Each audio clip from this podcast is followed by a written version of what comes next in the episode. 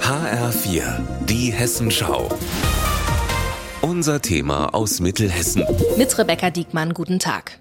Dass in Wasser Energie steckt, das wissen wir schon lange, aber bisher noch eher unbekannt ist, das gilt auch fürs Abwasser. Das ist ganzjährig nämlich relativ warm und die Technische Hochschule Mittelhessen, die nutzt das jetzt mit einer neuartigen Abwasserwärmenutzungsanlage.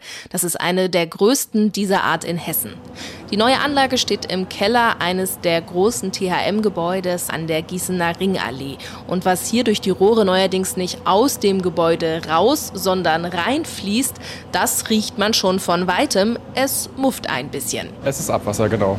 Also es ist so ein bisschen Technikzentrale, die hat eh immer so ein bisschen Muff, aber hier ist auch ein bisschen das Abwasser zu riechen. Ja wenn man draußen zum Beispiel im Entnahmeschacht steht, also ich halte so zehn Minuten aus und dann äh, wird mir schlecht. Das ist doch äh, ziemlich intensiv dann. Erik Gress von der TRM hat den Einbau koordiniert und zeigt mir die neue Anlage. Mächtige Edelstahlgeräte stehen hier, dicke Rohre führen durch mehrere Kellerräume. Durch die hört man das Abwasser sogar deutlich rauschen wenn man nicht mit Abwasser zu tun hat, denkt man, das ist verrückt, aber das ist eigentlich gar nicht so kompliziert.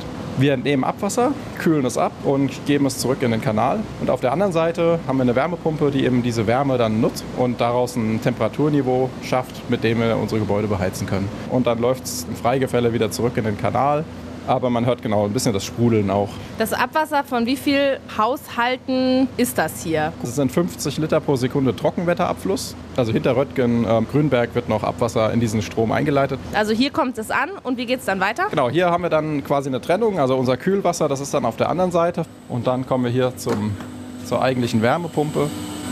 Wie warm ist denn überhaupt das Abwasser?